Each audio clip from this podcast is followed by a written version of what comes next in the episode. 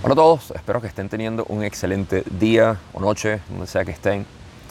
Este video va a ser dedicado a hablar del proceso de autoindagación, lo cual es algo que en el camino directo se crea en un inicio como parte de lo que es el reconocimiento del ser, para luego utilizar esta herramienta a desarrollar lo que es el proceso de descondicionar la mente.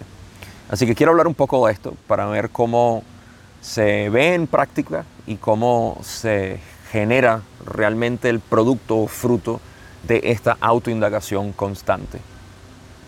Para resumir un poco, el proceso de autoindagación en realidad se puede utilizar de manera directa con cualquier estudiante o cualquier persona interesada, quitemos la palabra estudiante, simplemente cualquier persona interesada en conocerse a sí mismo. Eh, y se puede utilizar como un método para poder traer realidad a lo que es la confusión mental, claridad a la oscuridad o lo opacado que puede estar la persona confundida en la pregunta que postula. De modo que el proceso de autoindagación es algo que se, puede utilizar de manera inmediata en cualquier tipo de eh, lo cual es este, esta especie de diálogo en el cual entramos mundo en japonés eh, es el, término que utilizamos para este tipo de conversación en la cual se está generando eh, el descondicionamiento de esa confusión mental.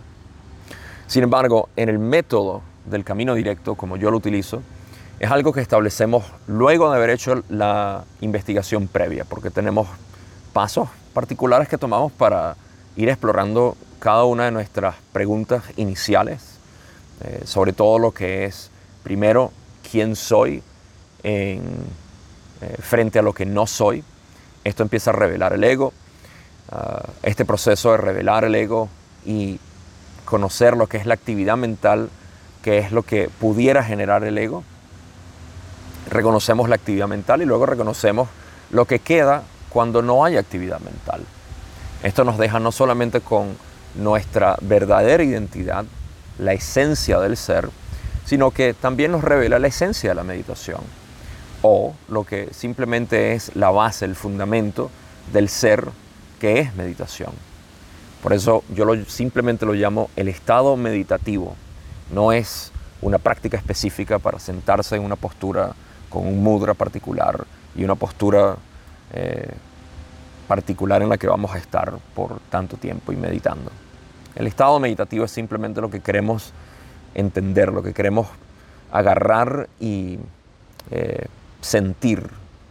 Así que eso es todo lo que hacemos. Pero luego quedamos con cómo integrar esto y cómo utilizarlo de manera práctica en mi vida. Cómo puedo vivir este reconocimiento de quién soy. Y para eso tenemos el proceso de autoindagación.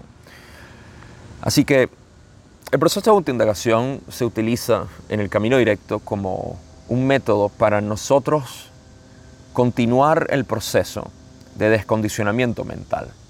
Porque lo que ocurre es que una vez que nosotros descubrimos, en el mejor sentido de la palabra, de algo que está cubierto, descubrimos nuestro ser, que siempre ha estado ahí, solamente oculto. Al descubrir nuestro ser, es natural que la mente condicionada por todos estos años, y esta es la razón por la cual siempre advierto que el camino directo no es una píldora mágica, no va a solucionarte todos tus problemas de inmediato. No hay nada que haga esto, eh, al menos no de una manera que nosotros sepamos cómo. Esto puede ocurrir en algunas personas, pero no es parte de este tema hablar de esas anomalías, pudiéramos decir, que ocurren en ciertas personas de manera aleatoria. Y con todo y eso, estas personas te van a contar que hay un proceso gradual de acoplarse a esta nueva visión de vida. Para la mayoría de nosotros entonces queda el proceso gradual de descondicionar la mente, cuando tenemos esta revelación del ser. Y eso lo notamos naturalmente porque la mente va a volver con sus preguntas, con sus problemas, con sus personajes y con sus historias. Así que el proceso de autoindagación es una especie de hojilla eternamente filosa que puede cortar con todo lo que es la confusión mental, al postular la pregunta clave, ¿quién soy? En este caso, si llegáramos a tener un problema o regresa algún tipo de frustración o preocupación a la que estamos acostumbrados, como por ejemplo pudiera ser eh, el, trato que alguien me da, entonces yo ahí tomo el, la, em, vamos a decir que esto, esto es como una especie de recordatorio, ¿sí? Eh, es un recordatorio que nos hacemos de decir, ¿quién soy? ¿Quién realmente soy en esta situación? ¿Quién es el que sufre? ¿Quién es el que está presentando el problema? Estamos en cualquiera de estas preguntas cuestionando el ser que está pasando por el problema. Y eso nos va a llevar a reconocer, como ya hemos hecho en este camino, reconocer automáticamente que yo soy la presencia. Ante cualquier, antes de cualquier tipo de definición o de, em, de cualquier formulación mental por la cual se cree una identidad limitada, soy la presencia que lo observa. Al hacer esto, separo esa situación como algo que no soy, simplemente es. Y en esa situación ahora se puede ver desvestida del ser. Mi identidad está separada de eso. De nuevo, esto es únicamente para ver la situación como algo impermanente, algo que no soy, porque yo fundamentalmente lo que soy es esta presencia permanente. Quiero recalcar aquí que esto no es una manera de rechazar la situación. Esto sería una especie de escapismo y debe ser siempre concientizado si se está utilizando para escapar, porque incluso en el proceso de autoindagación podemos entregarle esto a la mente como una especie de herramienta para que ahora pueda deshacerse de todos los problemas y no enfrentarlos. Por lo contrario, esto es una manera de brindar la situación más cerca a nosotros de realmente enfrentarla. Y aquí es donde se ve lo que es el camino del guerrero, si lo quieren ver, donde la valentía más fuerte es poder enfrentar cada una de tus situaciones sin involucrarte tú. Porque cuando te involucras, necesariamente tienes que ser víctima o culpable.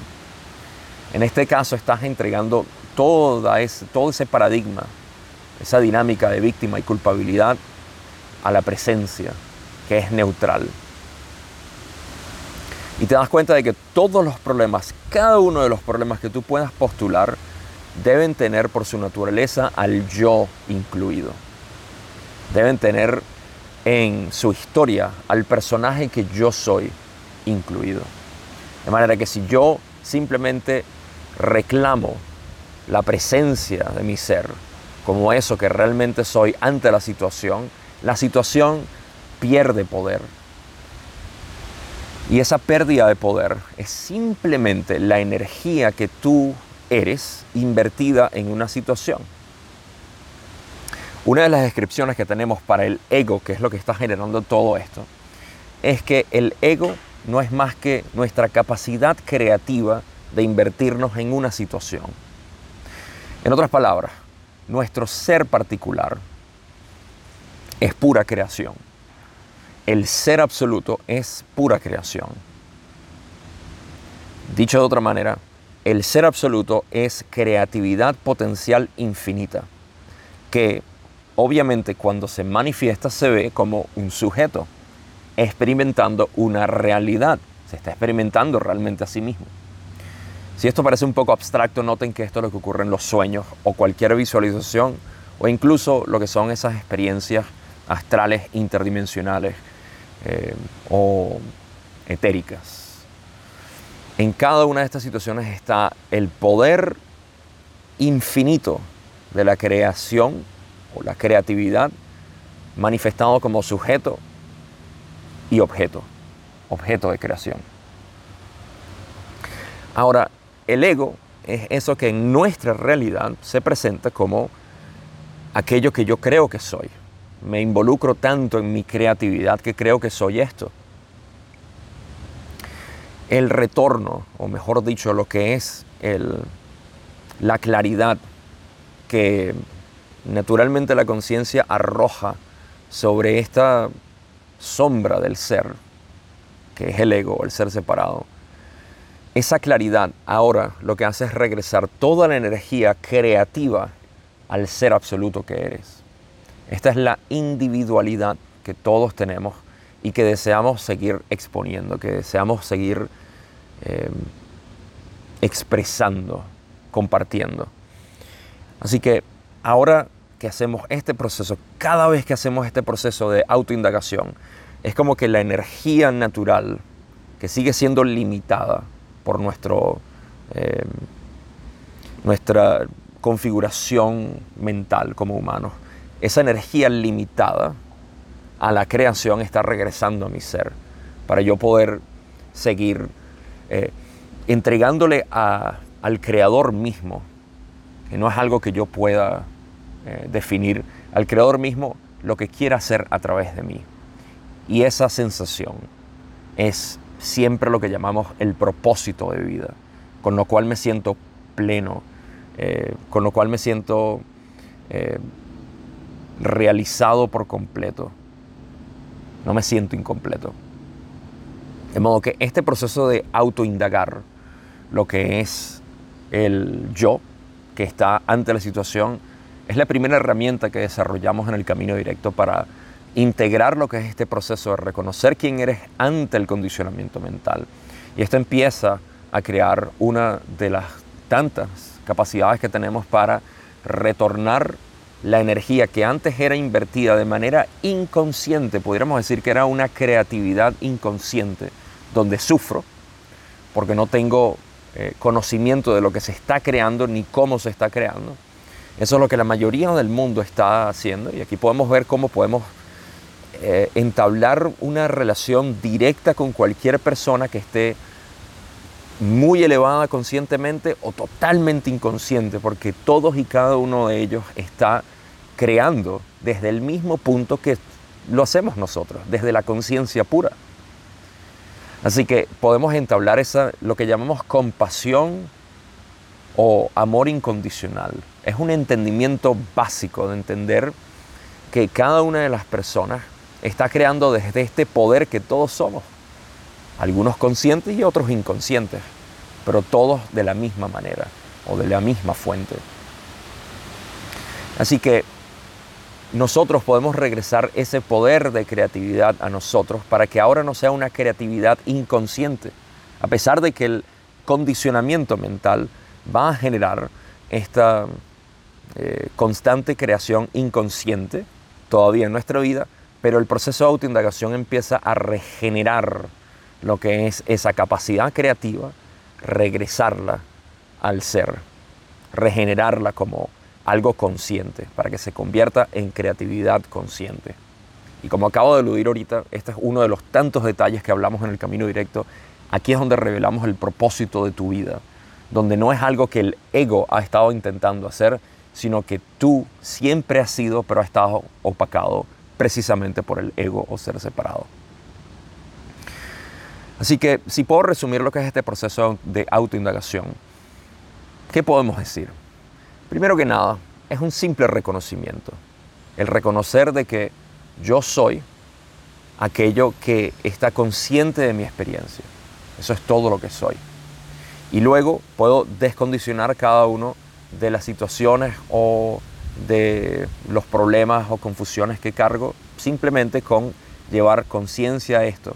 No es una manera de rechazar y ciertamente no es el método o el modo en el cual estábamos anteriormente de manera inconsciente, automático, abordando cada una de estas situaciones como un personaje ficticio, sino viéndolo por lo que es el camino del guerrero, que enfrenta con valentía toda situación sin involucrarse y tampoco rechazarla.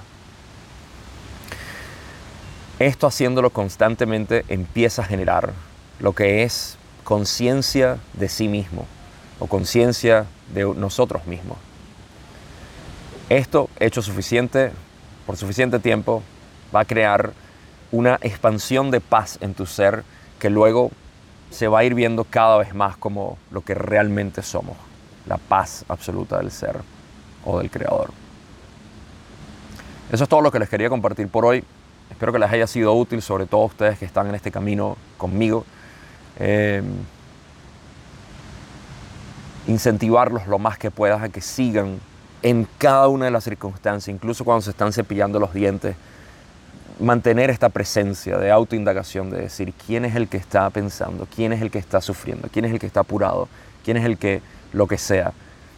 Es algo totalmente poderoso y saludable hacerlo a todo momento una vez que hacemos este reconocimiento. No tengo más nada que decir por hoy, sino invitarlos a este proceso de autoindagación y a seguir involucrándose con todo lo que estamos haciendo en este camino directo.